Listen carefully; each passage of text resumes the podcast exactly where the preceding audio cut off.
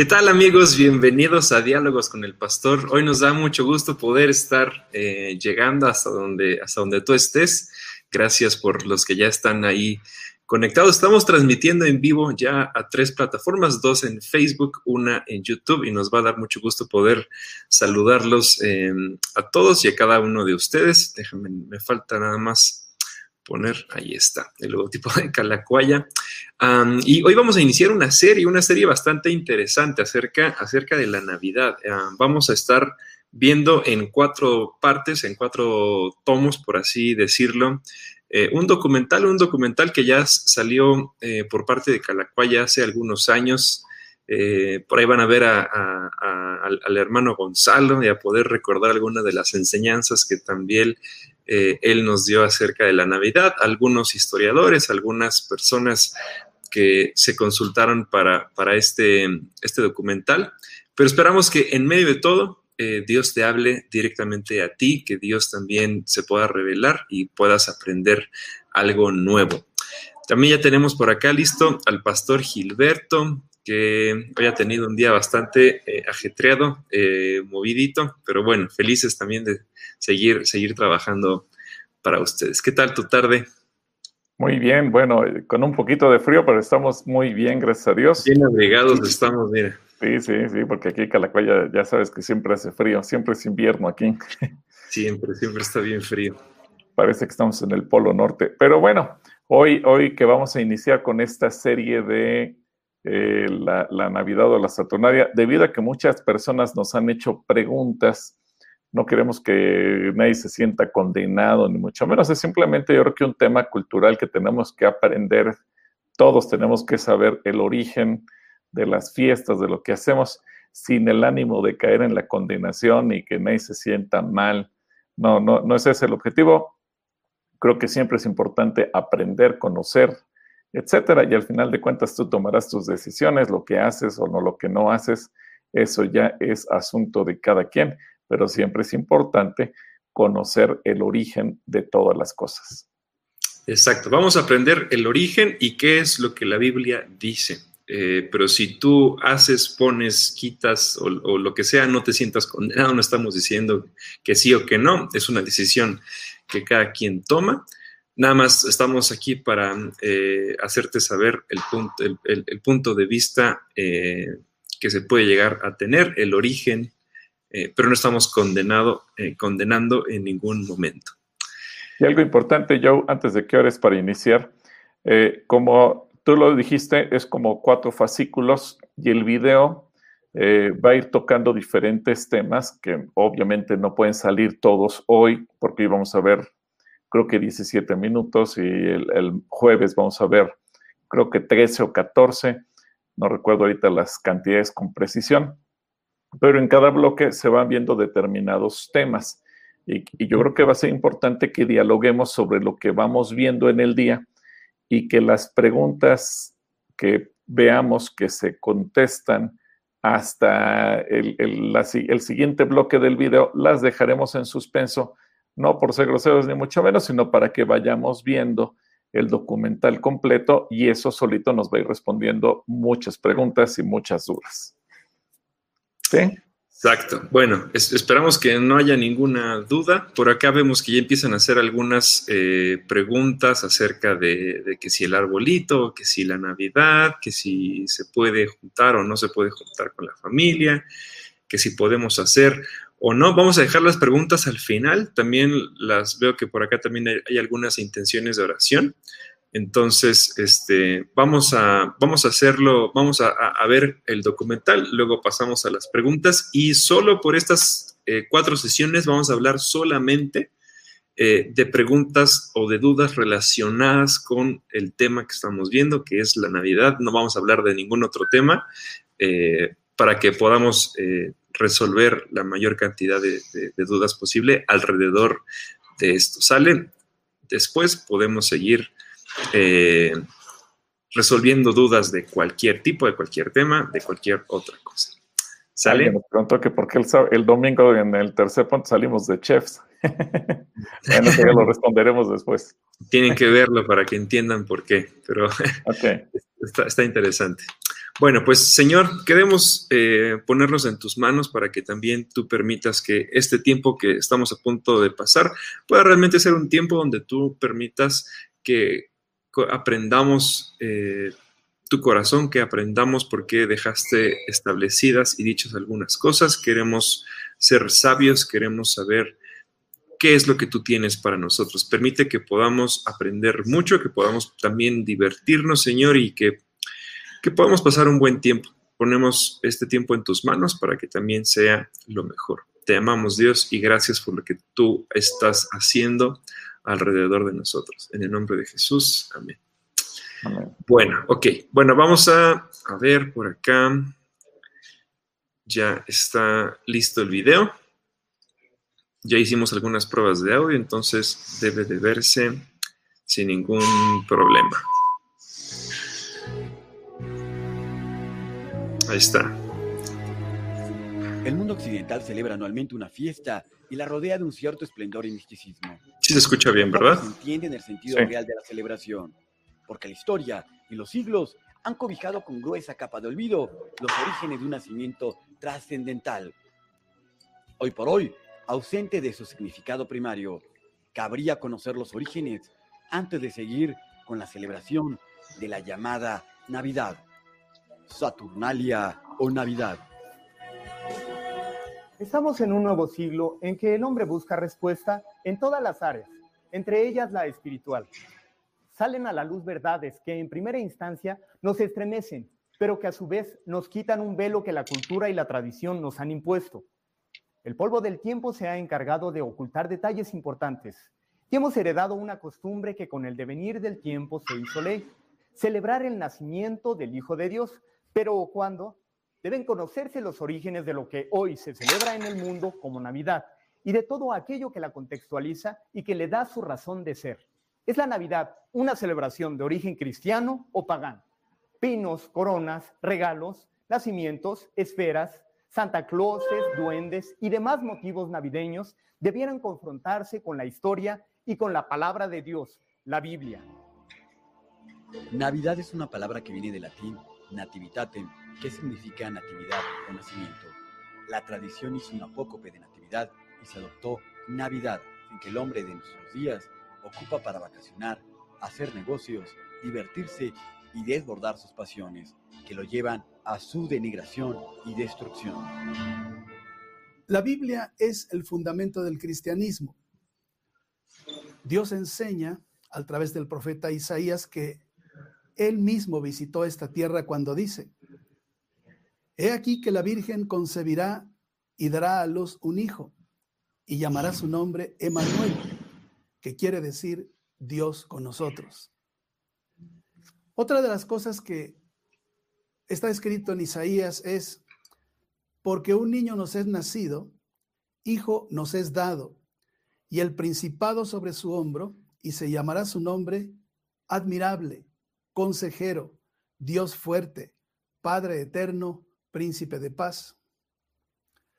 También hace como 20 siglos que el apóstol Juan lo reafirma diciendo, y aquel verbo fue hecho carne y habitó entre nosotros y vimos su gloria, gloria como la del unigénito del Padre, lleno de gracia y de verdad. Este mismo significado fue revelado a José el carpintero por medio del ángel del Señor. Un día encontró que su mujer María, aún no se juntaban, estaba esperando un hijo. Y claro, pues eso le impulsaba a dejarla, pero José la amaba. Por eso el ángel tuvo que decirle en sueños, no temas recibir a María, tu mujer, porque lo que en ella es engendrado del Espíritu Santo es. Y la revelación no se hace esperar, pues el ángel del Señor le anuncia a José palabras que al hombre de hoy, el hombre de hoy debería tenerlas bien presentes. Dice la escritura, y dará a luz un hijo y llamará su nombre Jesús, porque él salvará a su pueblo de sus pecados. En esta última frase está el sentido exacto de lo que podríamos llamar la natividad o la navidad, que es el nacimiento de Jesús. Pero pregúntese usted una cosa, ¿es esto lo que el mundo celebra en esta época? El único motivo para que el hombre tenga regocijo y haga fiesta y que tenga mayor gratitud a Dios, pues sería este justamente, que Jesús salva a su pueblo de sus pecados. Si no es este el propósito que el hombre tiene para estas fiestas de diciembre, esa fiesta carecerá de sentido y será una celebración netamente pagana. El hombre se va tras el engaño de un festejo que ya perdió el significado. Los siglos lo fueron transformando en algo opuesto a lo que Dios creó. Los mercaderes de la tierra se han enriquecido con la potencia de sus deleites y han olvidado u ocultado lo que Jesús produce con su advenimiento en la vida del hombre. La iglesia primera nunca celebró esta fiesta, porque ellos caminaron con Jesús y aunque eran los más inmediatos a vivirla, ellos obedecían la palabra de Dios. Pierre Biocard, destacado antropólogo social con especialización en religiones y catedrático investigador de la Universidad de Montreal, explica. Pues entre los primeros cristianos, como tú sabrás, no era mucha la importancia. Sí sabía que Cristo había nacido, se relata su nacimiento, los evangelios, ¿eh? pero como que la, aniversario no era mucho y sobre todo no se daba esas fechas. El sociólogo e investigador en asuntos religiosos y catedrático del Instituto Politécnico Nacional, Alfonso Arismendi, comenta pero por ejemplo la Navidad se fue celebrando tres siglos después de que se instauró esta nueva religión que hasta nuestros días eh, predomina a nivel mundial. ¿Cómo sabemos si la iglesia primera celebraba o no el nacimiento o cumpleaños de Jesús? Las enciclopedias británica, Copton y la americana consignan que durante los primeros siglos de la iglesia cristiana nunca se celebró, porque la costumbre general era la de celebrar la muerte de personas notables y no su nacimiento. No hay un solo vestigio en la Biblia porque Jesús no ordena festejar su nacimiento, ni su cumpleaños, sino su muerte. Haced esto en memoria de mí, dijo Jesús. Así pues, todas las veces que comieres este pan y bebieres esta copa, la muerte del Señor anunciares hasta que Él venga. Cuando Jesús dice las cosas, las dice para nuestro provecho. Si él hubiera dicho celebrar el nacimiento, quizás estuviéramos celebrándolo todos porque es una orden de él. Sin embargo, él nunca dijo, celebren mi nacimiento, pero sí dijo, celebren mi muerte. Algo que está de acuerdo con el libro del Eclesiastés, donde dice que es mejor el día de la muerte que el día del nacimiento. ¿Por qué Jesús manda celebrar su muerte? Ah, por una razón sencilla, porque eso lleva al hombre a mirar interiormente su forma de vida y sus pecados. Cuando nosotros celebramos el nacimiento de Jesús, en la forma en que el mundo lo celebra, más bien es de pecado. Cuando celebramos la muerte de Jesús, es para recordar que con su muerte, con su resurrección, Él nos dio vida y nos dio perdón de pecados. Pero el mundo está tan alejado de estas cosas. Se ha ido tras tradiciones, costumbres, las cosas que nos heredaron los abuelos sin investigar lo que realmente Dios quiere. Muchas de las costumbres mundanas se remontan a los festivales paganos de invierno en las comunidades teutónicas del norte de Europa. La enciclopedia World Book afirma que el obispo Liberio de Roma, en el año 354 después de Cristo, ordenó celebrar el 25 de diciembre como el día en que nació Jesús. Interesante es constatar que la Roma pagana ya lo observaba en esa misma fecha en la fiesta del solsticio de invierno. Y dentro de los dos rituales, habían dos rituales muy importantes, que eran las fiestas del solsticio, aunque con formas, aunque con eh, observatorios muy rudimentarios, que permitían a los sacerdotes saber exactamente cuándo es el día más corto. Y la gran creencia de los, de los eh, celtas y germanos, un poco parecida a la de los eh, aztecas, es que el mundo vivía en una lucha perpetua entre fuerzas de luz, de vida, y fuerzas de noche y de muerte. Ya sentían que las fuerzas del mal, nosotros, los lobos de la noche, el gran lobo de la noche, estaba venciendo a Wotan, estaba venciendo al dios del trueno, los dioses del día. Y entonces, pues durante ese, ellos, cuando ya los días eran los más cortos, hacían lo mismo, grandes fuegos en toda la noche, que no se apagaran y que de este fuego Wotan y los dioses de la luz tomaran su fuerza para vencer a los días de la noche. Y pocos días después les informaron sus astrónomos y veían que ya empezaban a alargarse los días. La fiesta Saturno o Saturnalia, que data de la tradición babilónica y que recordaba esencialmente a Mitra, el dios Sol en el día de su nacimiento. Al respecto, Elio Masferrer, antropólogo e historiador, presidente de la Asociación Latinoamericana para el Estudio de las Religiones, señala. Estaban las fiestas dedicadas a Saturno, eh, estaban las fiestas dedicadas a los dioses germánicos, en el caso de Egipto a los dioses egipcios. O sea, había eh, en general, eh, eran, podríamos decir, fiestas propiciatorias de la fertilidad, de alguna manera las fiestas dionisíacas y saturnales, que, ahí hay una correlación entre las observaciones astronómicas y eh, el ceremonial religioso. O sea, estas fiestas eran, como estaba explicando antes, eran fiestas propiciatorias de la fertilidad y eh, se celebraban precisamente eh, a mediados y fines de diciembre. La misma enciclopedia católica señala que la Navidad no se contaba entre las primeras festividades de la Iglesia. Los primeros indicios de la celebración provienen de Egipto. También declara que solamente los pecadores, no los creyentes, celebraban sus cumpleaños. Entre las fiestas de los antiguos griegos y romanos, que fueron precedentes de la Navidad, debe destacarse por su importancia social y trascendencia mítica y simbólica las dedicadas a Dionisios y a Saturno. Se rendía al antiguo dios Saturnio, que había sido reemplazado por la nueva generación de, de dioses que eran Júpiter, Venus, Junón, etc. Y los dioses, tienen, los griegos y los romanos tienen, como los antiguos aztecas, tienen la noción que habían, se habían sucedido generaciones de dioses. Dionisios, originado en la fusión de mitos egipcios y helénicos, fue un dios del vino, de la vegetación y de la fecundidad, pero también de la muerte, los difuntos y las potencias subterráneas e infernales, según lo refiere el escritor José Rodríguez en su libro mitos y ritos de la Navidad. Ya en el siglo IV a.C., en el calendario de Bitinia, el periodo consagrado a Dionisios comenzaba el 24 de diciembre y tenía 31 días.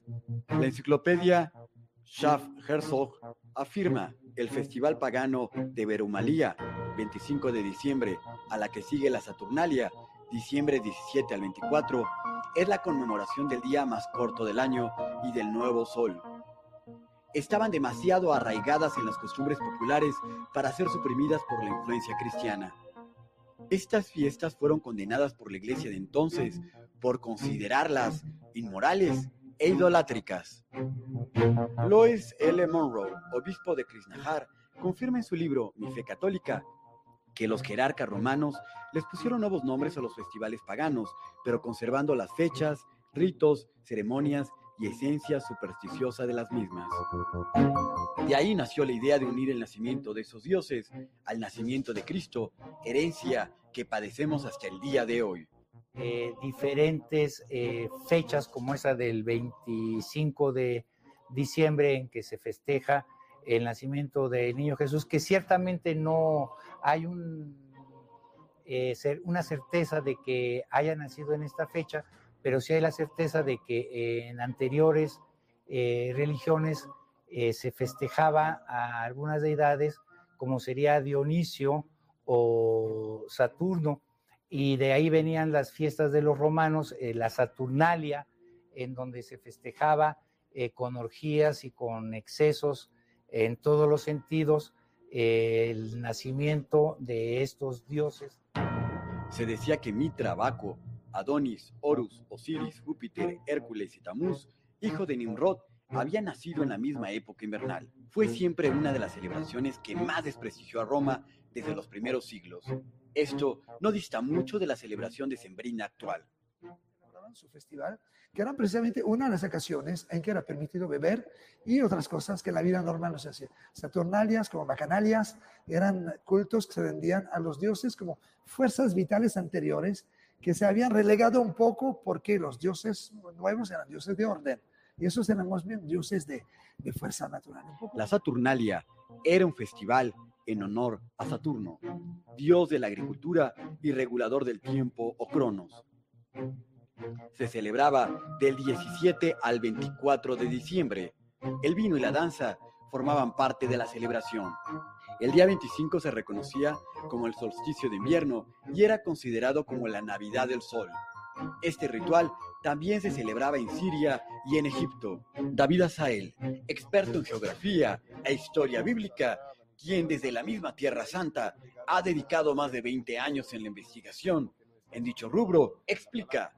Entonces, yo me baso en, la, eh, yo me baso en, en un estudio de las religiones antiguas, de la adoración de dioses antiguos, de, del estudio del panteón de los dioses griegos, de los dioses eh, de, de la Mesopotamia. Y siempre es el mismo proceso, que el dios del sol y el dios de la luna son los principales dioses del, del panteón. En el antiguo Egipto se creía que Isis, la Virgen Reina de los Cielos, quedaba embarazada en el mes de marzo y daba a luz a su hijo Horus a finales de diciembre. Fue concebido cuando el dios Osiris ya había muerto. En Egipto se representaba el nuevo sol con la imagen de un niño recién nacido que debía ser adorado por todos los creyentes. En Babilonia, la fiesta de Saturno tenía como característica fuertes borracheras y un gran libertinaje. El diccionario de la Real Academia define estas festividades como una orgía desenfrenada. El antropólogo y editorialista de la revista ecuatoriana Hoy, Segundo Moreno, realizó una investigación auspiciada por la Casa de Cultura de su país. Según Moreno, durante el Imperio Romano se elegía a alguien de la comunidad y se le vestía con ropas especiales para representar a Saturno. Durante las fiestas de dicho dios, todo el pueblo lo acompañaba con orgías, borracheras y todo tipo de excesos. Pero el último día, esa persona era sacrificada a dicha deidad. Nos referimos a un eh, sistema de fiestas bastante complejos. Una de ellas eh, es que en muchos casos esas fiestas tenían connotaciones orgiásticas. En este momento de los rituales de fertilidad, eh, los miembros de la comunidad tienen relaciones sexuales eh, entre sí. Eh, relaciones sexuales, el término orgiástico se refiere a que muchas veces las relaciones sexuales son indiferenciadas. Cometiendo los mismos excesos que en aquellos tiempos, ¿no? Parece ser que la historia se repitió. la sociedad no ha logrado captar el espíritu de esa festividad, de esta nueva religión, y ha seguido eh, festejando de la misma manera que se festejaba en aquellos tiempos, ¿no? Eh, la gente sale fuera de, su centro de, convivencia cotidiana, se van a otros lugares a hacer lo que no harían en, su entorno cotidiano y entonces empiezan a caer en el exceso de hacer lo que tienen prohibido este, por su mismo entorno pues, social, ¿no? Eh, no hay límites. Caen eh, pues en esta, sin, este, sin esta limitante de la conciencia y relajados por el alcohol, en excesos que también van, además de, digamos, lo sexual, ¿no? Del libertinaje sexual, pues también caen en excesos como la, la violencia, ¿no? Y bueno, empiezan a delinquir sí se promueve la delincuencia, se promueve la violencia, se promueven los accidentes automovilísticos. Yo estoy seguro que suben los índices eh, de accidentes automovilísticos por, pues, por andar la gente en estado de ebriedad, ¿no? Porque está permitido, es la fecha permitida, son los tiempos permitidos en que no hay responsabilidad, ¿no? El periodo de la Saturnalia fue caracterizado por procesiones con ídolos.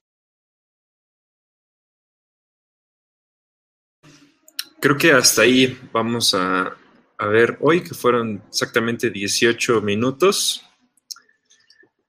Entonces, a ver, bastante, bastante interesante, ¿no?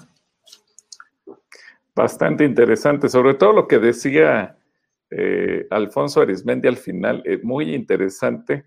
Parecería que no captamos el espíritu de celebrar a Cristo y entonces el mundo, la sociedad, eh, inconscientemente sigue celebrando a la usanza antigua, ¿no? Lo que se celebraba en esas culturas. En realidad eh, se supone que el pretexto era celebrar algo, que de todos modos nunca se, se, dijo celebren esto, pero dijeron, bueno, vamos a celebrar el nacimiento de Jesús, pero lo último que se celebra en, en, en muchos de los sentidos es, es, es el nacimiento, aunque eh, Jesús sí dejó estipulado celebren mi muerte y nunca dijo nada acerca de su nacimiento. Eso es algo bastante interesante también, que, que a mí me gustó. Um, pues si quieres, comienza leyendo los, con... las preguntas que ya empezó Dasha y, y luego todo Sí, ya inició, inició Saludos, Yo creo que vamos, ¿qué te parece si, si nos limitamos un poco a, a, a, a, no decir, porque seguramente no he leído las preguntas o no he leído la mayoría de las preguntas, porque me imagino que va a haber muchas preguntas de ¿es bueno o es malo hacer tal cosa? Yo creo que, bueno, no sé si quieras contestar eso, pero, pero no vamos a, decir nosotros si es bueno o es malo o sí o no, sino que cada quien tome la decisión de si lo hace o no lo hace. Nosotros no, no vamos a, decir esto sí, esto no, eh, solamente vamos a, irnos sobre preguntas un poquito más, ¿cómo decirlo? Más, más eh, concretas, específicas. Sí, más, más, más, específicas. No, no, no de, es bueno poner lucecitas o es malo poner eh, arbolito, o sea, el, ma, ma, más de razón, más de, de por qué, de, de, de, algo más de trasfondo, ¿no? No sí o no. Entonces vamos a, a, a, hacer, a pasar ese filtro, vamos a pasar por ese filtro algunas de las preguntas. Y bueno, la primera es Dasha, no podía ser otra persona. Dasha dice, tengo una pregunta Hola, sobre Dasha. la Navidad. ¿Podemos celebrar la Navidad en familia o esos días no debemos hacer nada? Gracias y abrazos. Buena pregunta Mira, Dasha. de Dasha. Sí, tú, tu familia es cristiana. Yo creo que todos tenemos motivos para decirle gracias, Señor, porque viniste a este mundo porque para que Jesús pudiera morir y resucitar, primeramente tenía que nacer. Así es que eh, no importa si Jesús nació el 25 de diciembre o el 3 de octubre o el 14 de noviembre o el 15 de julio, para el caso es lo mismo. Como la Biblia no nos dice qué día nació, el día que sea, es bueno para decir gracias Jesús por haber nacido. De hecho, si te das cuenta, esa es una de las esencias de la oración de cada domingo Gracias porque te hiciste hombre. Gracias porque viniste a esta tierra. Gracias porque te humillaste. Gracias porque tú me entiendes como ser humano. Gracias porque estuviste a dar tu vida, dispuesto a dar tu vida por mí. Y, y una de las esencias interesantes de, de, la vida cristiana es que Jesús nos entiende porque Él se hizo hombre.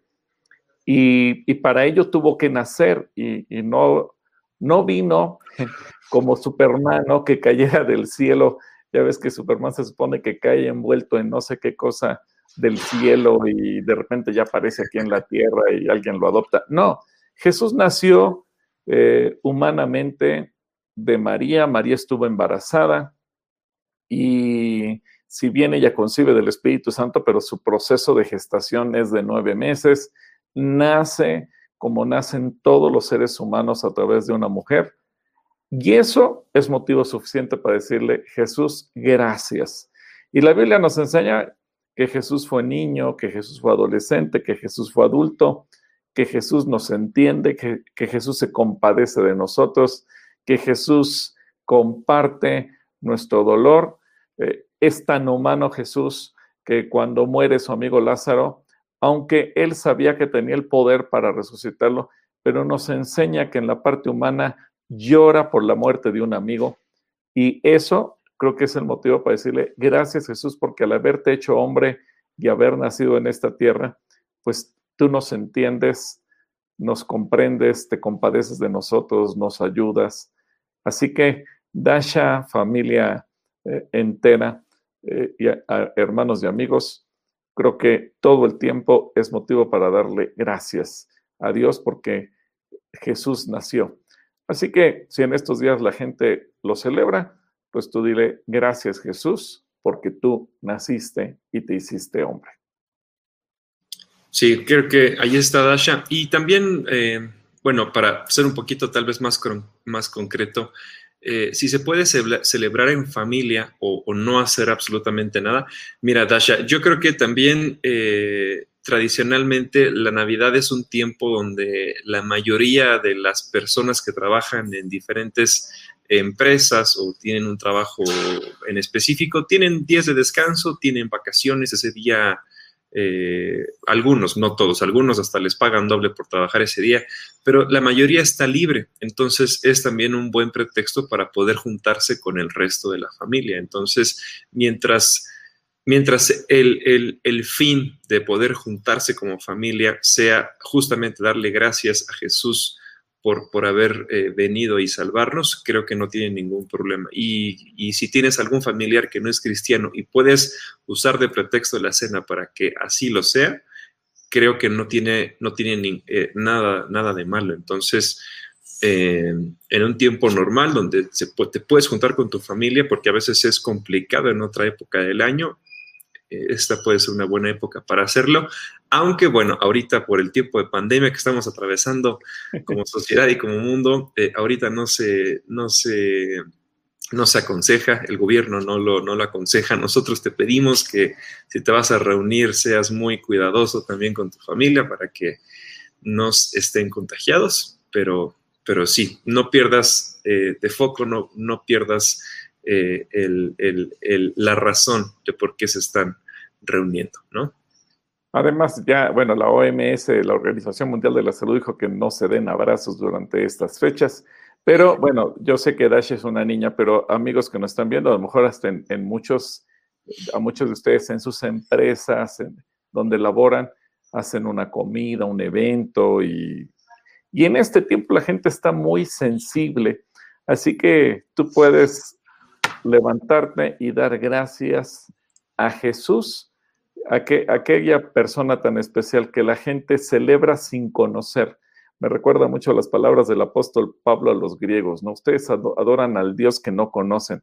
Bueno, la gente ahorita dice feliz Navidad y la gente se da abrazos y besos, pero tal vez no sepa que eso se lo debemos a Jesús. Creo que aquí el tema no es eh, ponernos a discutir con la gente si sí o si no, sino aprovecha y dale gracias a Dios por Jesús. Y es una buena ocasión, es un buen pretexto, dada la celebración que todo el mundo hace y dado que la gente está sensible para hablar de Jesús. Jesús es el centro de la fiesta. Exacto. Bueno, por ahí dicen en inglés, the reason of the season la razón de la temporada. Suena, suena más bonito en inglés. Bueno, saludos a Dasha. Eh, Joaquín Becerril dice, hola pastor Gilberto y yo, espero estén muy bien. Tengo una petición de oración, por favor, mi bebé, Baitiare Becerril Centeno, para que se le cierre un soplo que tiene en el corazón. Muchas gracias. Vamos a orar por Baitiare. Vamos a estar orando. Ah, Jessica, su esposa. Bueno, saludos Jessica, y sí, vamos a estar orando por tu bebita. Sí, claro que sí. Gema Rojas dice, mi pregunta es si el árbol de Navidad, tal como lo conocemos antes, era como alguna ofrenda para algún dios. Bueno, eso vamos a verlo más adelante en, el, en, otro capítulo. sí, Gema, esa, pregunta se va a responder en el video, no te pierdas los otros tres eh, episodios porque en uno de ellos se habla y no queremos quemar la información que se va a dar en el video. Ok.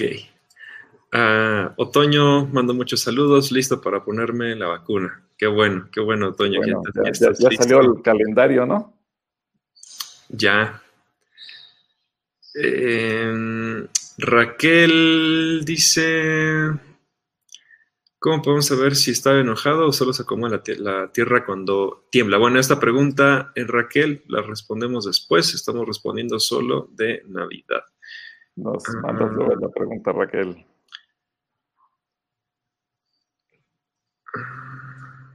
Ok, entonces hay una pregunta acerca de justicia, otra acerca de bautismo. un saludos desde Pensilvania, mandamos saludos a Pensilvania. Eh, Carmen Ramírez también. Mari Ro, por acá también Ángel Robles. Están preguntando acerca del divorcio, acerca de las plagas. Eh, Sara Pérez también nos manda saludos. Eh, libre adicciones también.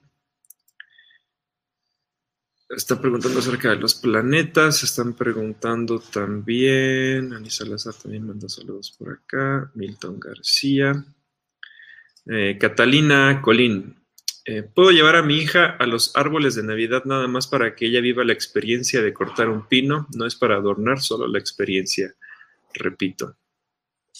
Yo creo que hay experiencias que siempre dejan marcada a una persona para bien y, llevarla a un bosque, llevarla a algún lugar siempre es bonito, así es que eh, si en, tu, en ti, Catalina, está la ocasión de llevar a tu pequeña a que viva una experiencia, llévala. Creo que, y cuando tú le explicas, y yo creo que, que hay cosas que uno siendo niño vive y se te quedan marcados para el resto de tu vida. Y y qué bueno que tú puedas compartir con tu pequeñita.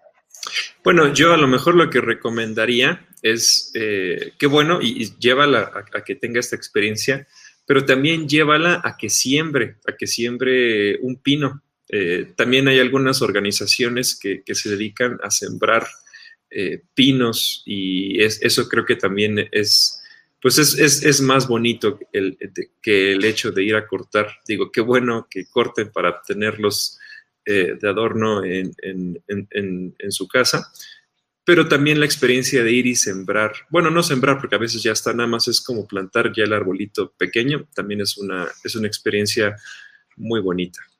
Bueno, ahorita que dices eso, yo, eh, yo le voy a platicar con nuestro amigo Nisim Sasha, que es el presidente del Keren Kayemet de Israel aquí en México, y le voy a pedir que para el mes de julio, agosto, ya que estemos vacunados todos, que hagamos una campaña de plantar un árbol aquí en México. Ya tuvimos una campaña de plantar árboles en Israel y, yo creo que sería bonito y yo sé que ellos en, algún, no me acuerdo el nombre de la ciudad, allá en Hidalgo hicieron una campaña de plantar árboles de olivo y ahorita ese, pueblo se ha convertido en un pueblo productor de olivo. Así que en función de esto, vamos a programarlo con él para que en cuanto regresemos a la normalidad ya con la vacuna y de acuerdo al calendario que se ha dado, ¿qué te parece? Dinos a ti, amigo, amiga, que nos ves, si te gustaría participar de eso y entonces podemos hacer una bonita campaña, no solo de cortar, sino de sembrar árboles. Y a lo mejor ir personalmente y sembrarlo, como dice yo, es una experiencia sensacional. Sí, es una experiencia muy, muy padre, la verdad, es, algo muy bonito. Más que ir a cortar, ir a sembrar, ir a plantar vida, ir a plantar un ser vivo, es algo, eh, es algo muy bonito.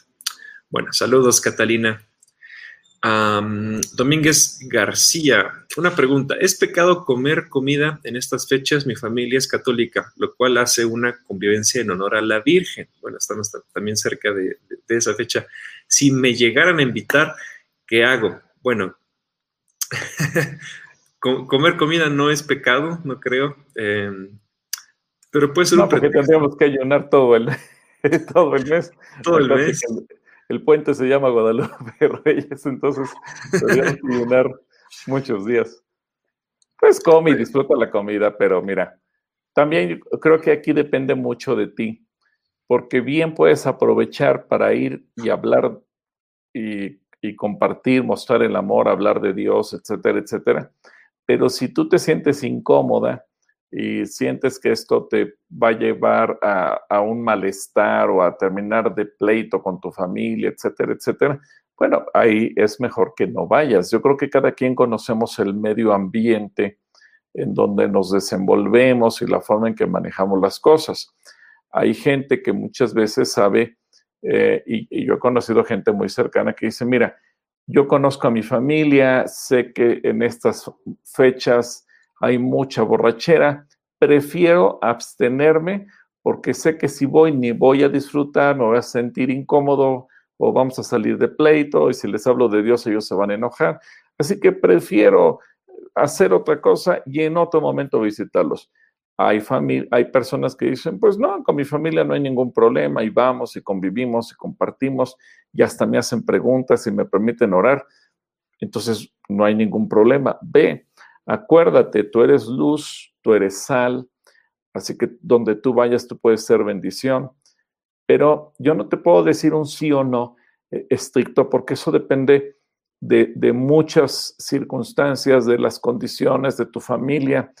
Si, te repito, si tú te sientes a gusto y, y puedes compartir y puedes bendecirlos y la convivencia es bonita, hazlo. Si te das cuenta que esto es para mal, que tú vas a sentirte mal, que ellos se van a sentir mal, que el ambiente es feo, que vas, va a terminar en pleito, lo que sea, mejor abstente. Eso depende de lo que tú eh, conoces de tu propia familia. Creo que, que en cada casa las circunstancias son diferentes. Hay familias que aunque no sean cristianas propiamente dicho, se prestan para tener una bonita convivencia, pero hay familias que definitivamente no. Pero yo creo que nadie mejor conoce las circunstancias de la familia que tú misma. Pero comer, mira, aprovecha y come.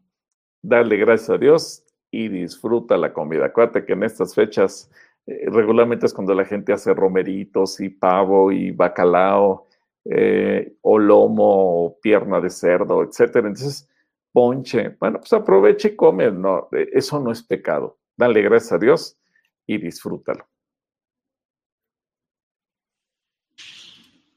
Bueno, ahí está. Saludos, eh, Domínguez García. Uh, Pau García, bendiciones, Pastor y yo, gracias. Ani Salazar también. Tita Esquivel dice: Qué alegría, ya es martes de diálogos con el Pastor y yo. Y el tema recordando al Pastor Gonzalo. Gracias, Tita. Eh, Martín Rubén, aquí aprendiendo, gracias por su tiempo. Jazmín, buen, buen video, yo ya lo vi. Uh, Pastor Gilberto, ¿puede hablar acerca de las herencias generacionales? Eso es. Eh, no, hay, pasando esta serie, lo hacemos con mucho gusto. Hay, hay predicaciones también de esto, completitas. Uh, Marta García García nos manda saludos. Débora Flores. Eh, Ofe León pide oración por su estómago. Uh, Vamos a orar. Perdón, amistad de restauración, saludos de Culiacán. Celebrar la Navidad es bueno y no nos condenamos, ¿es correcto? Bueno, ya se explicó, sí, entonces Justamente. no hay ningún problema. Un saludo para mi querido Johan, Johan Pulido. Johan Pulido. Eh, Marta dice, yo le doy gracias a Dios porque de que la verdad me hizo libre, porque en realidad gastaba mucho mi aguinaldo y más, gloria a Cristo Jesús. Ese es, ese es también un problema que la gente recibe dinero extra, pero así como lo recibe, se lo despilfarró y, y no le quedó nada. No le quedó no, ¿Sabes qué es lo peor? Que, que, luego la gente, cuando son los famosos intercambios de regalos, gasta mucho dinero en hacer un buen regalo y luego cuando recibe lo que le dieron, termina enojada. Dice, ay, yo tanto que gasté en dar un buen regalo, a lo mejor así le decía la hermana Marta, y, y cuando recibe se da cuenta que es una baratija y entonces viene un doble enojo, ¿no? Entonces, sí. Sí, hay gente que en estas fechas, aunque recibe aguinaldo, y esta es una estadística no nuestra, no de la iglesia, no de los cristianos, es una estadística también del INEGI, eh, que se encargan de llevar estadísticas de todo, que aunque la gente recibe un 50% más de dinero porque le dan el aguinaldo, a veces le dan el fondo de ahorro, la prima vacacional, etcétera, etcétera, gasta hasta cinco veces más y entonces en esta fecha termina súper endeudado de todo lo que gastó y a veces no sabe ni en qué lo gastó. Entonces, y, y, y aquí quiero aprovechar, por ejemplo, y, y, va relacionado con lo que decía eh, Yahan de Amistad de Culiacán. Eh, yo creo que nunca, nunca está, nunca es un problema reunirte con la familia a festejar, comer, compartir. Siempre es bonito y creo que pretextos no nos faltan. Pero yo quiero también hablar de, otra situación y en medio de esto vale la pena mencionarlo. Eh, yo he tenido mucha gente en consejería, sobre todo matrimonios, que por estas fechas salen de pleito, a veces entre ellos y a veces salen de pleito con la familia, porque muchas veces no se sienten dueños de su tiempo, de sus vidas y de sus decisiones.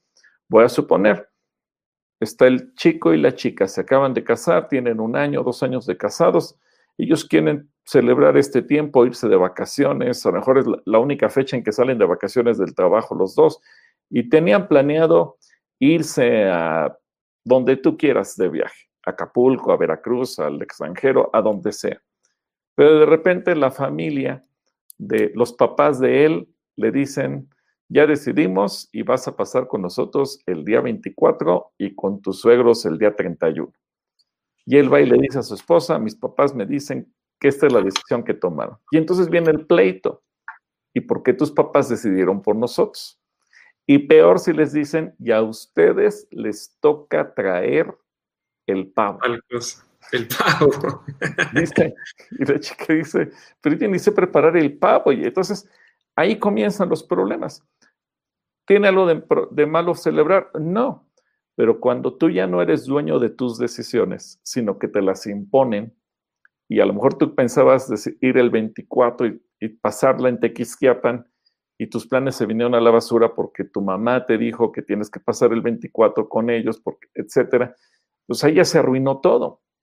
Y, ya no van a ir de buena gana, ya van a ir enojados, porque el resto de la familia así lo organizó.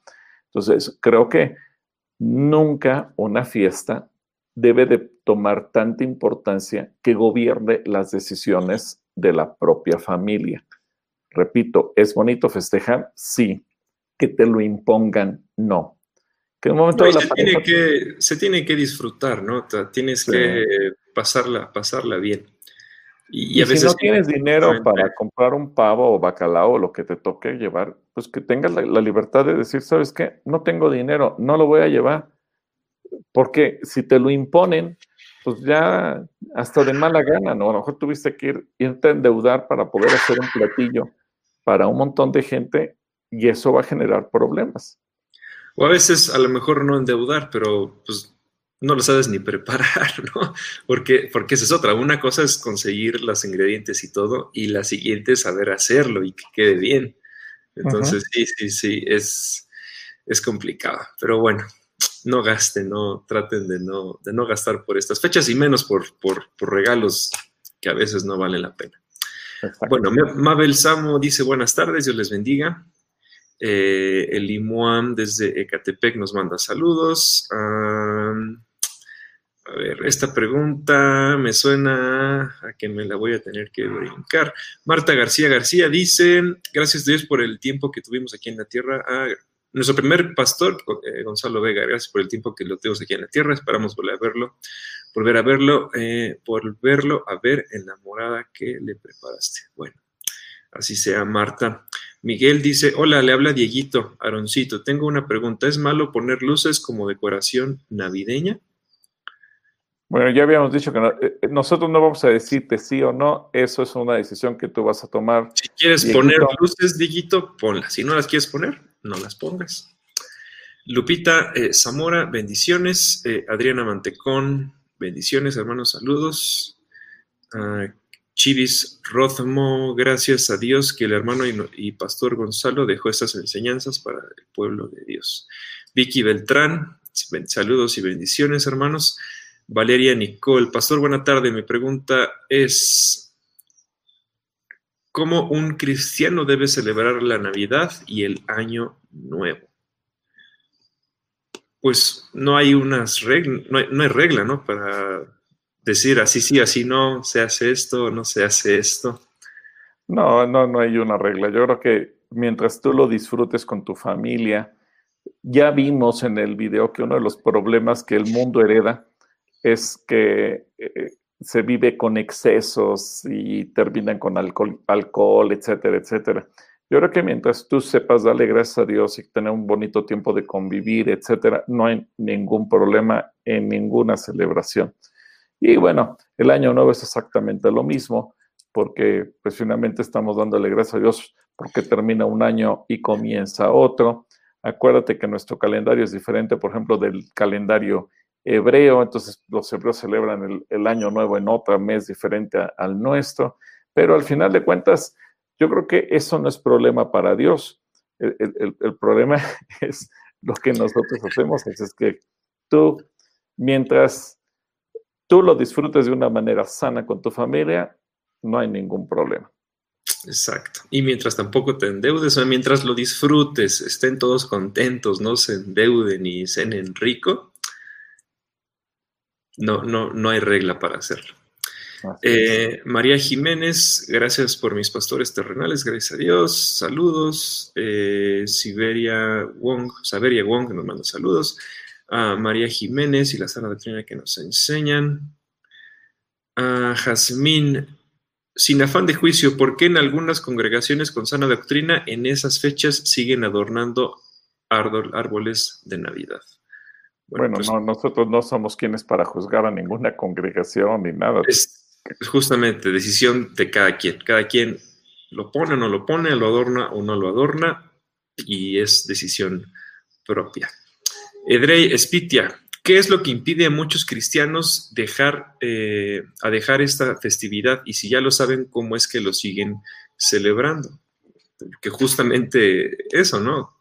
No somos para decir sí o no, cada quien o lo celebra o no lo celebra. ¿O qué le puedes decir a Edrey y también, Edre, yo creo que lo importante es no convertirnos en jueces. Yo creo que el hecho de que nosotros conozcamos los orígenes y eso regule nuestras decisiones y demás, no nos da autoridad para juzgar, criticar, cuestionar o condenar a los demás. Finalmente, pues cada quien hacemos las cosas.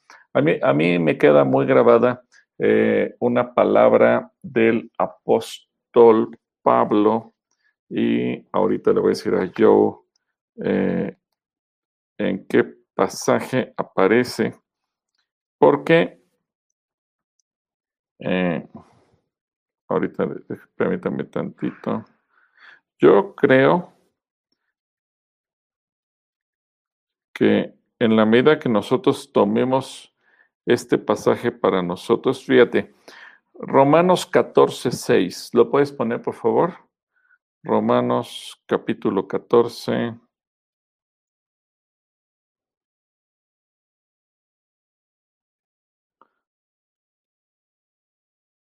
Si quieres, pon desde el versículo, fíjate bien, yo, pon desde el versículo 3 hasta el 6.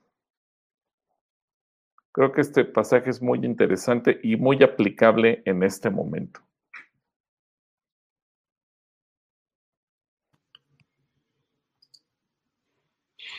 A ver, ya lo tengo por aquí.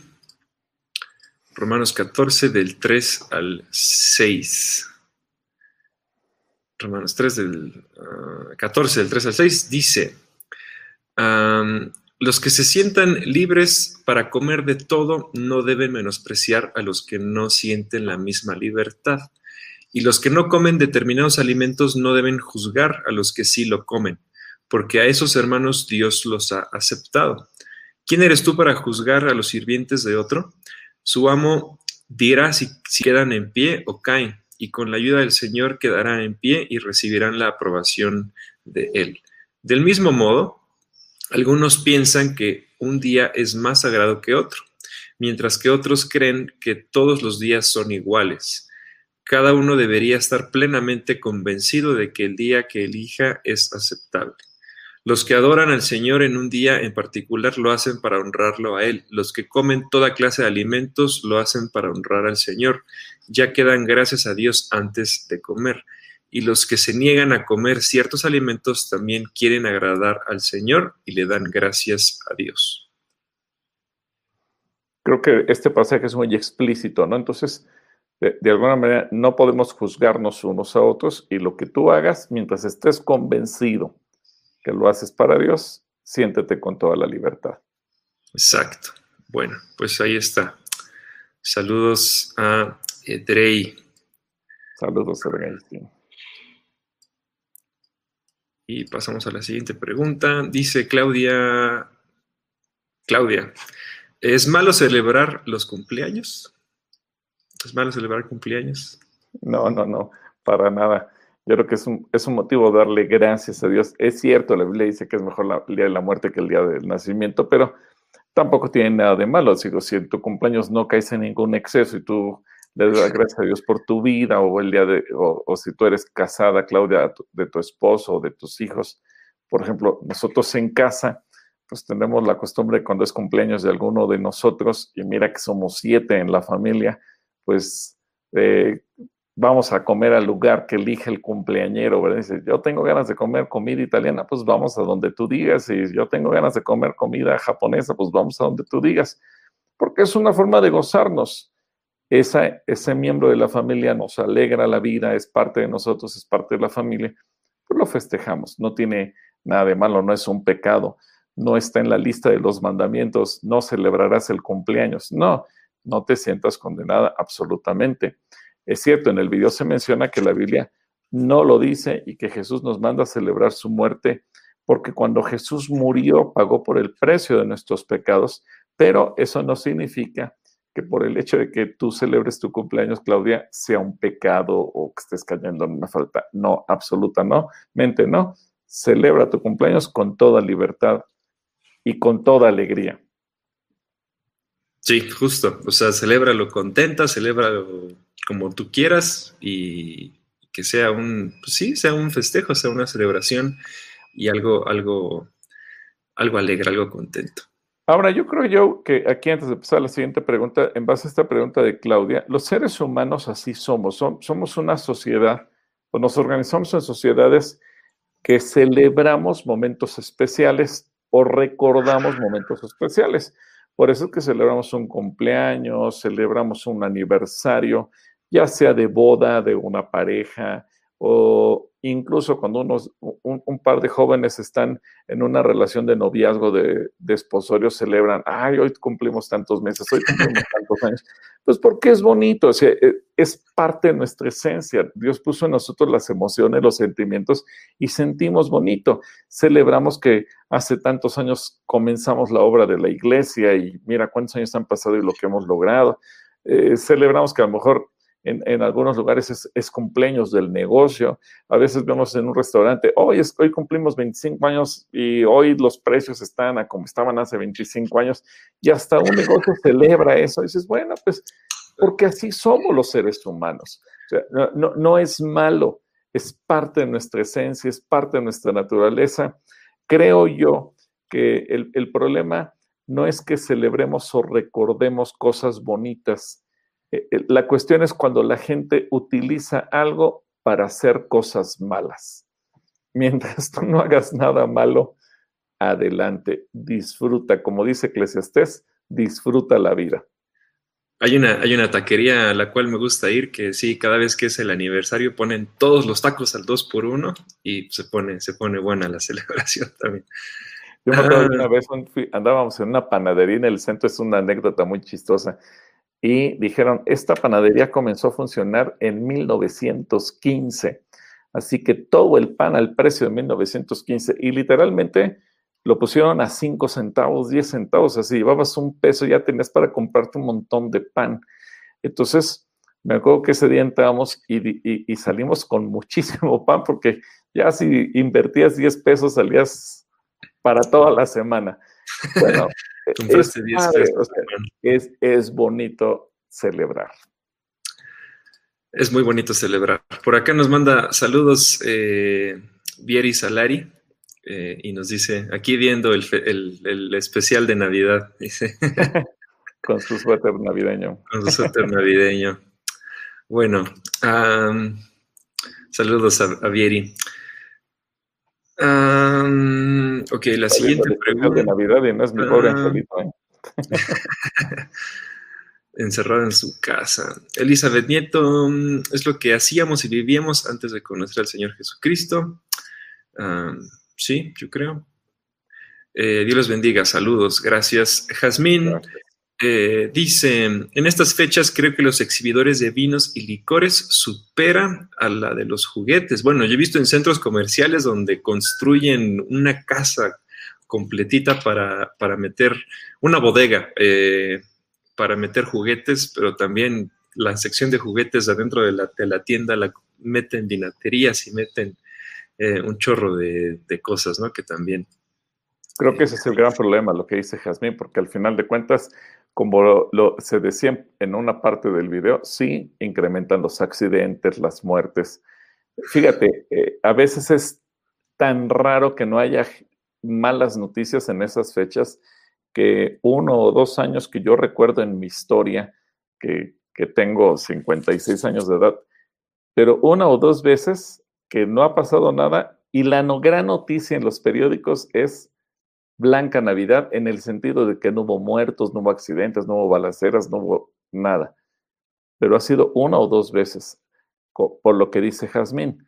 Es tal el exceso y el consumo de alcohol que regularmente para mucha gente la Navidad se vuelve trágica por la forma en que lo celebra. Bueno, eh, Shalom, ya, estamos sobre la hora, pero vamos a contestar algunas preguntas más. Shalom nos manda saludos.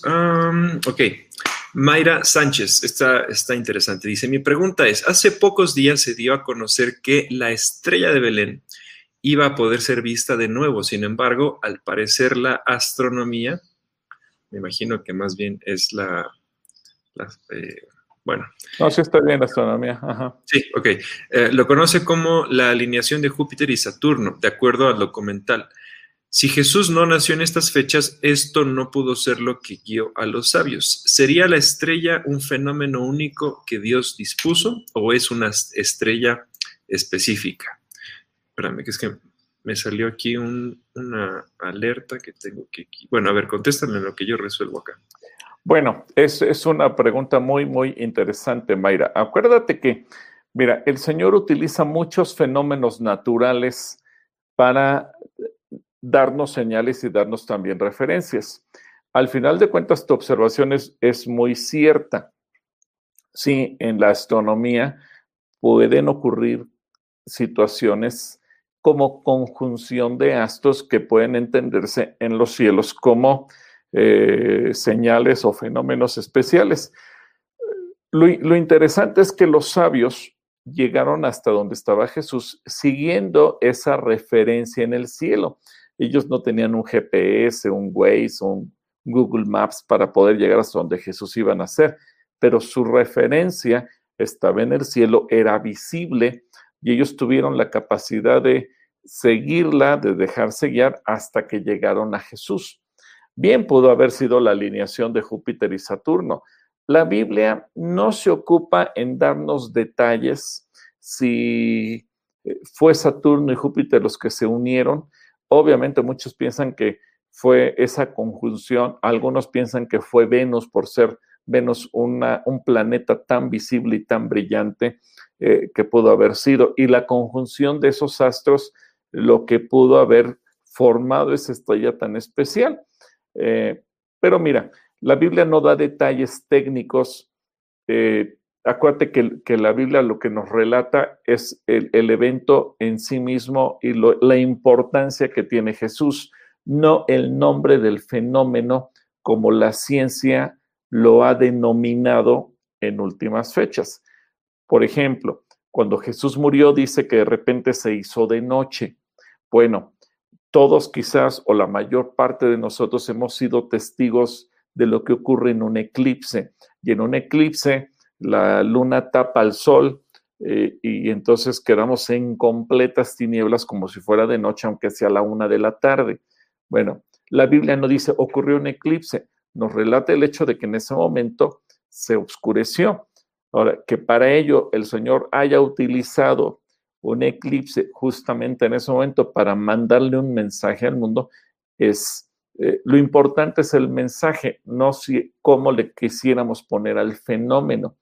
Cuando eh, ocurrió el, fenómeno en el éxodo, de, de repente que se llena todo de ceniza y que se oscurece, etcétera, etcétera.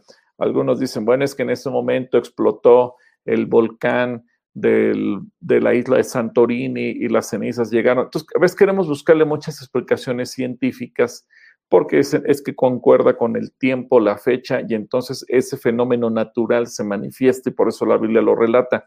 Ok, creo que a veces nosotros nos queremos complicar mucho buscando el, el fenómeno. Si existió el fenómeno, lo más probable es que sí, porque Dios utiliza fenómenos naturales para darnos mensajes espirituales. Pero lo importante es que los sabios de donde hayan venido supieron llegar hasta donde estaba Jesús. Muy probablemente que sí fue una conjunción de astros, porque obviamente la estrella apareció y todos, todos lo pudieron ver. Y, y tan notorio fue que aún la gente de Herodes lo supo interpretar cuando supieron lo que los magos estaban viendo. Eh, no, no fue que ellos hayan tenido una visión única, todos lo vieron, todos se enteraron, pero no todos supieron interpretar a qué se refería lo que estaban viendo en el cielo. Y yo creo que hoy en día suceden cosas semejantes. Dios permite que sucedan cosas, pero nosotros tenemos que ser como esos sabios, entender lo que Dios nos quiere decir para estar alineados a su voluntad. Así como se alinean los planetas para dar eh, un espectáculo, para generar un fenómeno que asombra a propios y extraños aquí en la Tierra, nosotros tenemos que estar alineados a la voluntad de Dios y entender los tiempos de manera perfecta. Una pregunta interesante porque nos hace pensar que Dios utiliza lo natural para darnos mensajes espirituales. Todavía tenemos un montón de preguntas, sí, sí, sí llegaron bastante, no vamos ni a la, como siempre, no vamos ni a la mitad, vamos contestando las preguntas de hace, de hace rato. Pero a ver, vamos a, vamos a ver qué otra, a ver, ayúdame ahí también a, ver. Bueno, vamos, vamos, a orar por todos ellos, por Alejandro ah, también. Cáncer de colon, Elana, claro que sí. Miriam manda saludos. Adrián dice, deberíamos dar gracias por estar vivos y libres de COVID-19 y muchas cosas más. Exacto, hay que dar gracias por eso. Edrey Spiti, hay una canción cristiana que dice lo siguiente, Jesús nació, la Navidad llegó, es para ti, Jesús nació para tu paz, para tu amor, invítalo a, posar en ti, invítalo a llenar tu corazón. Esta cena trae recuerdos de una cena en el cielo, los regalos, el misterio de un regalo que es eh, eterno, verdadero, amor a ti y a mí. Es bueno cantarlo o declararlo. Pues ya me hiciste, ya me hiciste leerlo, Edrey. Si es malo, es tu culpa. ya, ya me hiciste leerlo. Ah, bueno, pues la, letra está bonita, o sea, no, no, la había escuchado, eh, la verdad no me acuerdo de este canto. ¿Tú sí lo conocías? No, yo no. Que nos mande una nota de voz cantándola, a ver, a ver qué tal. a ver qué tal, tú que eres buen cantante. La verdad nunca lo había escuchado, pero bueno, eh, no tiene nada de malo. En realidad está declarando verdades. Invita a pues. Jesús a tu corazón y, que, tenga, que tengas paz por él. Pero bueno, si es bueno o si es bueno, pues no es malo. no, no, es malo. Estás declarando verdades espirituales. Si es seguro esa vacuna, algunos dicen que tiene un chip. Esa, es, esa sí es una mentira, por ejemplo, Lena. Eso es, no es cierto, no trae ningún chip. Y el día que salga, nosotros nos la vamos a poner y vamos a, invitar a toda la iglesia en Calacuaya que se la ponga. Mira, eh, haciendo rápido un paréntesis en ello, eh, Joe se sintió decepcionado de que a su grupo de edad le toca hasta junio. sí, a partir de junio, o sea, de junio y hasta el 2022, eh, a partir de junio me la puedo yo poner y, hacia adelante. Entonces, yo estaba esperando de ser de los primeros y ya vi que me toca hasta abril. bueno, pues sí, ya. Habrá, que esperar. Uciel, mira, el, el, el, Arqui Uciel, Uciel, te mandamos muchos saludos hasta Orlando, Florida. Eh, ah, échate una, buena, una buena hamburguesa a, nuestra salud. Eh, María parió con dolor o sin dolor, con dolor, con dolor. Después de Eva, todas las mujeres al parir, este, fue con dolor porque fue algo que, Dios les prometió que les iba a suceder. A menos que tú digas otra cosa, eso no. y además, y además con angustia, porque acuérdate que andaban, e, ellos siendo de Nazaret, andaban en Belén, ni siquiera en Belén eh, era donde vivían y por eso es que les tomó el, parto tan sorpresivamente que tuvieron que buscar espacio eh, en algún lugar donde les dieran eh, refugio. De ahí es donde nace la, la, historia de las posadas, etcétera, etcétera. Pero fue una situación seguramente angustiante. Imagínate una mujer que ande de viaje y en el viaje le toque dar a luz muy complicado, muy complicado, porque además de dar a luz tenían que pasar 40 días y, de viaje y sin tener un lugar donde vivir. se acuérdate que tuvieron que colocar a Jesús en un pesebre. Así que las cosas fueron no solamente con dolor físico, seguramente con dolor emocional. Un momento que María y José pasaron muy, pero muy complicado. Y hay muchas cosas que aprender de la situación que hay alrededor de, esa situación, ¿no? O sea, es, algo de, poder analizarlo y, aprender mucho. Pero sí, Lucy, eh, parió con dolor y angustia y sufrimiento y un montón de cosas más. Eh, Adrián Valtierra, ¿usted pone árbol, pastor? Tú pones, ve aquí tengo uno. Una macetita. Una plantita. no, ponemos árbol, no ponemos árbol en la casa no ponemos. Eh, Claudia Castañeda, buenas tardes, pastor, Dios les bendiga, muchas gracias. Eh, Adriana Sastre, a mí me gusta mucho este tiempo, se come muy rico y hay mucha abundancia para dar y compartir. Bueno, pues qué bueno, Adriana, que te gusta. Por eso a veces uno termina este puente con 5 o 6 kilos de más. con una pancita extra. Eh, ¿El adviento tiene que ver con el comienzo de Navidad o es otro tema? Bueno, esa es una celebración católica que puede tener que ver, eh, puede estar relacionada, sí, eh, con, este tema, eh, porque es el, la venida de Jesús y es parte de. Así que en, en, la iglesia cristiana evangélica no se utiliza, no se llama así, pero dentro del mundo católico sí. Saludos, Gema. Eh, Lili Rodríguez, es verdad que este año se podrá ver la estrella de Belén. Justo lo acabamos de hablar, Lili.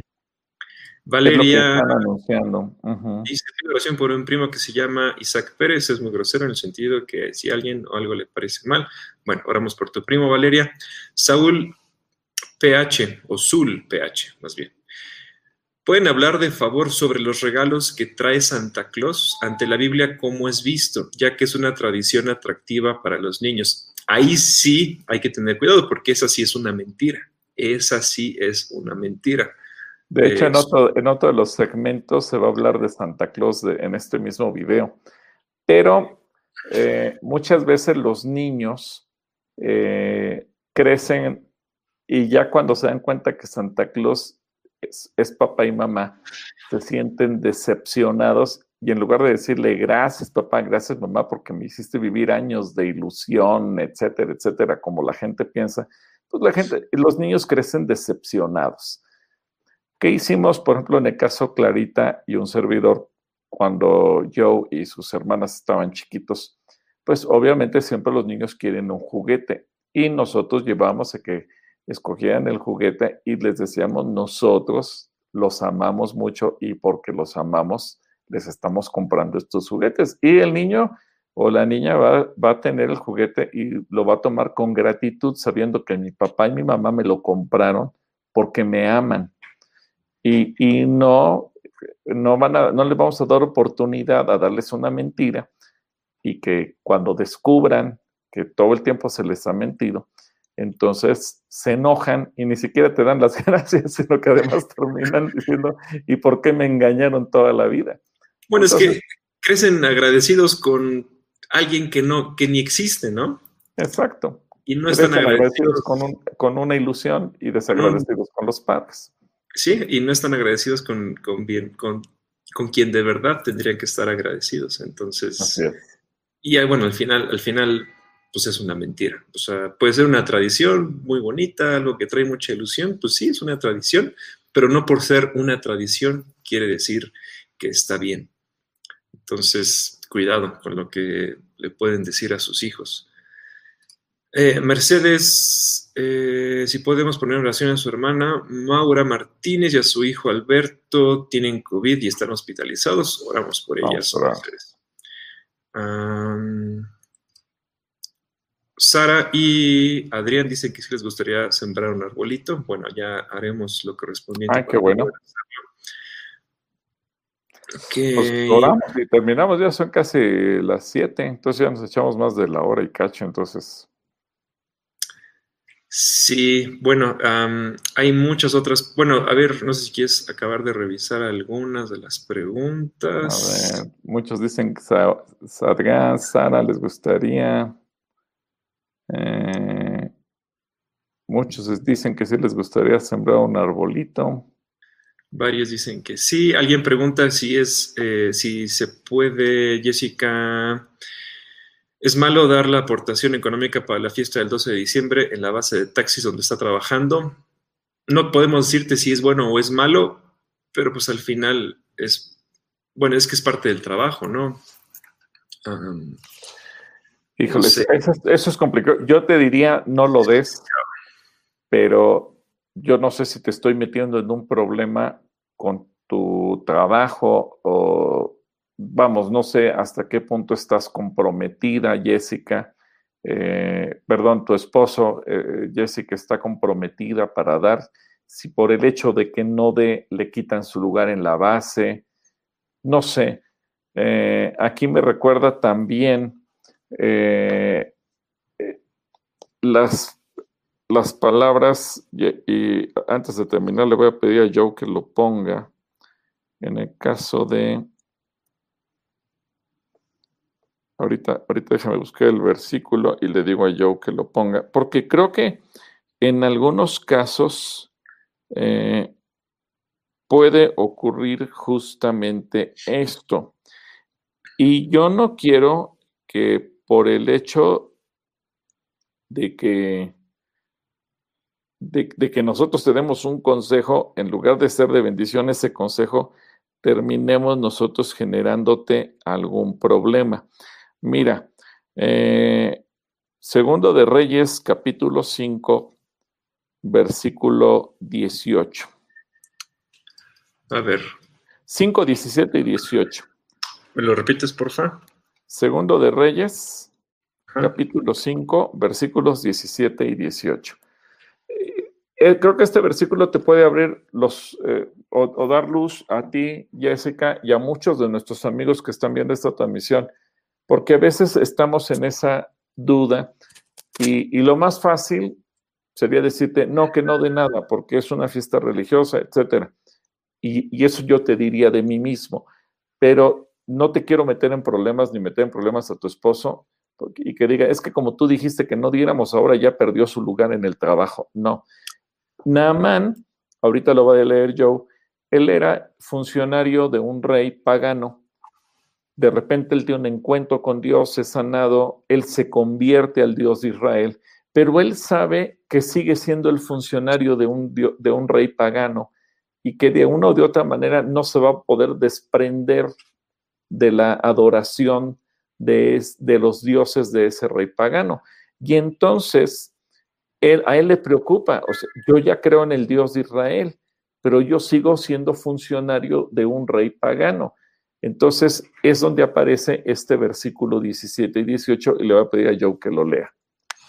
Entonces Naamán le dijo, está bien, pero permítame por favor cargar dos de mis mulas con tierra de este lugar y la llevaré a mi casa. A partir de ahora nunca más presentaré ofrendas quemadas o sacrificios a ningún otro Dios que no sea el Señor. Sin embargo, que el Señor me perdone en una sola cosa cuando mi amo, el rey, vaya al templo del dios Rimón para rendirle culto y se apoye en mi brazo, que el Señor me perdone cuando yo también me incline. Y bueno, después de esto el profeta le dice, ve en paz, no hay problema, etcétera, etcétera. Y yo creo que así muchas veces tu trabajo a lo mejor te mantiene atado a algo. Obviamente ora primero para que no sea obligatorio, ora para que el Señor dé gracia y que no lo tengas que dar, etcétera. Pero si, si está de por medio tu trabajo, yo no quiero que, que mi consejo haga que ustedes de repente pierdan su trabajo. No. Por eso yo te presento este versículo para que tú ores y tomen la decisión de acuerdo a lo que el Espíritu Santo les dirija. Tal vez, digo, es que es, algo de trabajo, es algo que no podemos también meternos nosotros, pero puede dar la aportación económica y no presentarse a la fiesta. sí, eso se me ocurre. Se, me, puede llegar a ocurrir. Bueno, Yeramel nos manda saludos desde Durango. Te mandamos un saludo, Yera. junto con tus hermanos y tus papás. Muchos, muchos a la familia saludos. Bueno, eh, hay todavía muchos, muchos, muchísimos comentarios. Uh, Jan de, que, de Lilac, ese por ejemplo se va a contestar la pregunta. Eh, Noé, Noé también, mira, aquí nos hace una aportación, Efesios 5, 8 al 11, porque en otro tiempo eh, eran erais tinieblas, mas ahora sois luz en el Señor, andad como hijos de luz, porque el fruto del, del Espíritu es en toda bondad, justicia y verdad, comprobando lo que es agradable al Señor, y no participéis en las obras infractuosas de las tinieblas, sino más bien reprendedlas. Bueno, pues ahí está. Gracias. Y. Eh, híjole, bueno, no sé. Acá Vieri dice: ¿Cómo, ¿Cómo que Santa Claus son papá y mamá, pastor?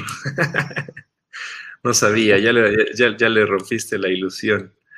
Ah. bueno. Bueno, pues ahora sí terminamos, ya pasamos de las 7, yo. Ya, ya pasamos de las 7. Bueno, amigos, eh, oramos por las personas que nos están pidiendo algunas de las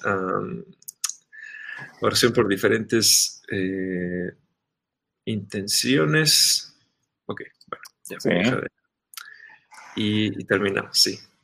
Pues Señor, ha sido un tiempo bonito con tantos comentarios y preguntas por lo que aprendemos y, y Dios, que todo, cada uno de nosotros aprendamos a caminar en la luz tuya y no participar en nada de que tenga que ver con el mundo ni con las tinieblas, pero que al mismo tiempo seamos tan sabios, tan dóciles que aprendamos a no condenar a la gente, sino más bien amarla y ganarla para ti.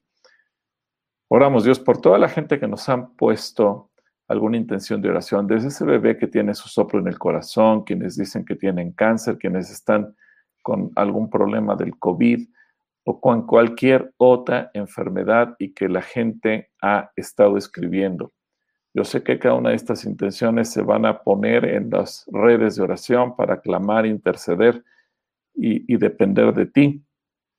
Pero Dios, oramos para que ahora tú obres, que tú fluyas y que tú traigas salud completa a cada persona. En el nombre poderoso de Cristo Jesús. Amén. Amén. Amén. Bueno, amigos, nos vemos el jueves. Que Dios les bendiga. Que Dios les bendiga.